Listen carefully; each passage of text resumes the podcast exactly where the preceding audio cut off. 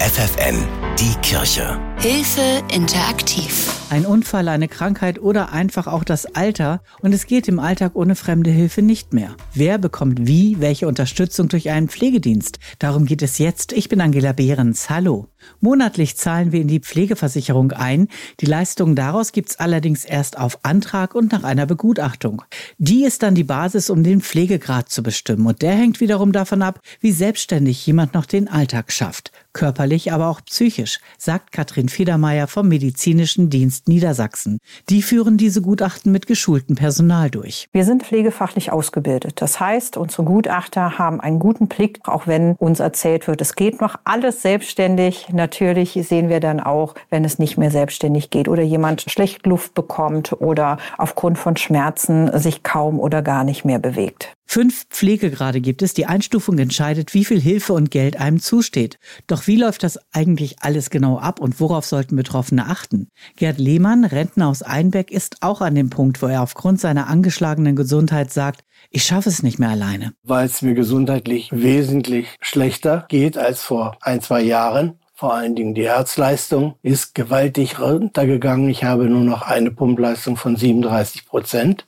Ja, das hat dann zur Folge, dass wenn ich jetzt mich stärker bewege, ganz schlimm halt beim Treppensteigen, dass mir die Luft wegbleibt.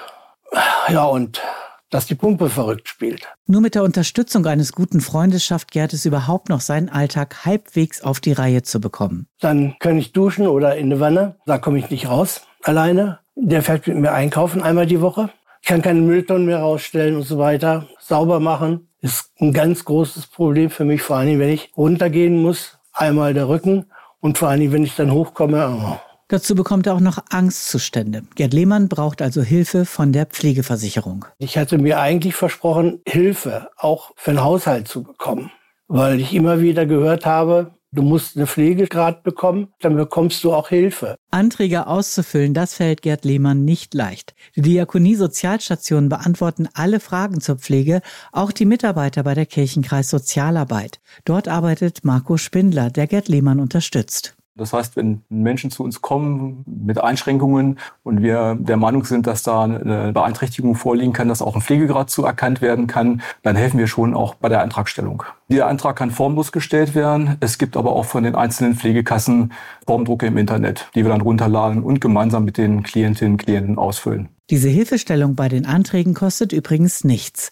Die Kosten einer Pflegeberatung werden von den Krankenkassen getragen. In der Regel kommt dann innerhalb von 20 Tagen jemand vom medizinischen Dienst zur Begutachtung vor Ort. Manchmal passiert das aber auch nur telefonisch. Zentral ist in jedem Fall dann, sich auf diesen Termin gut vorzubereiten. Vorzubereiten heißt, alle pflegerelevanten Informationen zusammenzusuchen. Also gibt es Entlassungsberichte von Krankenhausaufenthalten. Es ist sinnvoll, eine Liste der Hilfsmittel schon mal bereitzulegen legen. Und es ist auch sinnvoll, sich im Vorfeld schon mal mit den Fragen auseinanderzusetzen. Die sind ja nun öffentlich zugänglich und da kann man einfach schon mal eine eigene Einschätzung vornehmen und wo sind da Einschränkungen, die vielleicht auch gewürdigt werden müssen. Alle Infos zu den Kriterien finden sich im Netz medizinischerdienst.de. Ehrlichkeit ist bei dem Begutachtungstermin das Wichtigste. Alle Probleme ansprechen und dabei keine Hemmungen haben.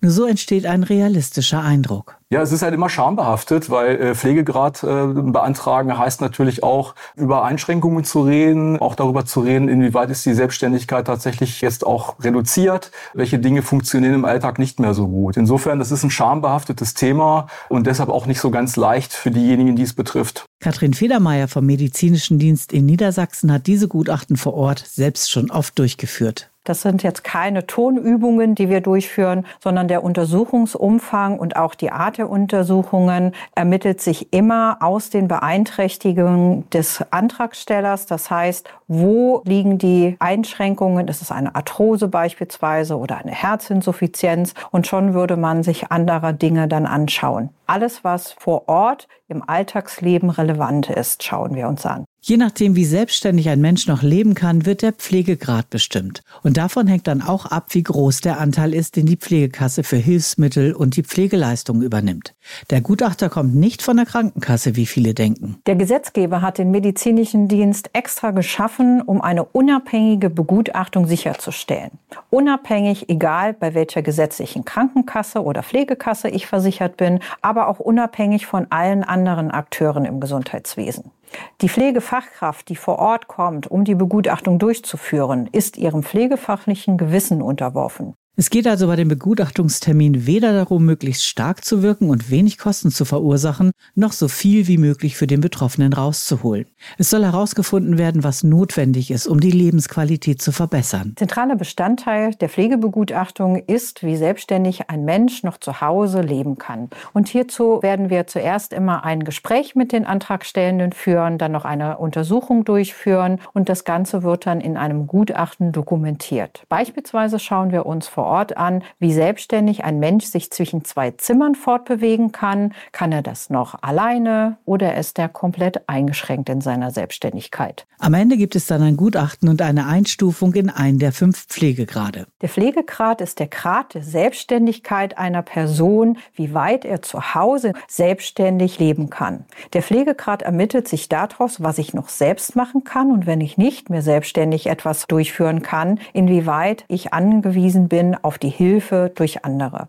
Der Grad der Selbstständigkeit orientiert sich genau daran, was wir alle wollen, solange es geht, zu Hause zu leben. Und das soll gefördert werden. Doch nicht immer fällt das Ergebnis für den Betroffenen so aus, wie er es sich erhofft hat. So geht es auch Rentner Gerd Lehmann aus Einbeck. Ich war wirklich enttäuscht. Ja, dann habe ich das natürlich in meinem Bekanntenkreis gesagt und alle, äh, geh gegen an, um Gottes Willen, mach Widerspruch. Habe ich gesagt, okay, versuchen wir es nochmal. Denn wichtige Faktoren, warum Gerd Hilfe braucht, werden in dem ersten Gutachten nicht ausreichend berücksichtigt, findet er. Auf gar keinen Fall wurde die Herzschwäche berücksichtigt was ja eigentlich das Schlimmste für mich ist, was das ganze andere ja auslöst, die anderen Probleme, die ich habe. Der Kirchenkreis Sozialarbeiter Marco Spindler von der Diakonie hat daraufhin mit dem Rentner das Gutachten nochmal durchgeschaut und entdeckt, dass auch dessen psychischer Zustand nicht entsprechend berücksichtigt worden ist. Also wenn die Entscheidung nicht so ist, wie man sich das erhofft hat, dann kann man mit Frist von vier Wochen Widerspruch einlegen. Die Widerspruchsfrist läuft immer nach Bekanntgabe, also wenn ich das Schreiben in meinem Briefkasten habe.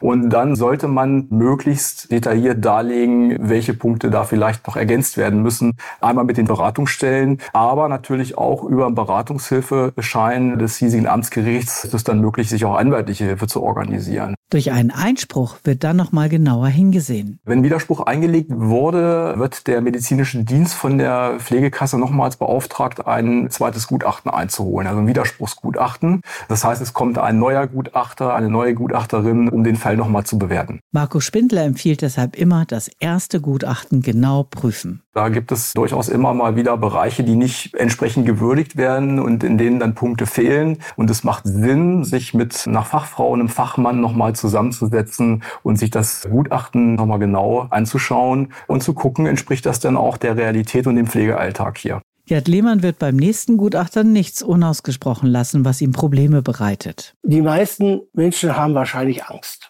Angst, der will mir was, das wäre wirklich hilfreich, wenn die Leute sagen würden, wir wenden uns an die Diakonie oder andere Stellen und es da Menschen gibt, die nach Hause kommen, sich das angucken, was macht die Person, wie geht es ihr wirklich und selber mit entscheidet, wo könnte er oder sie Hilfe gebrauchen.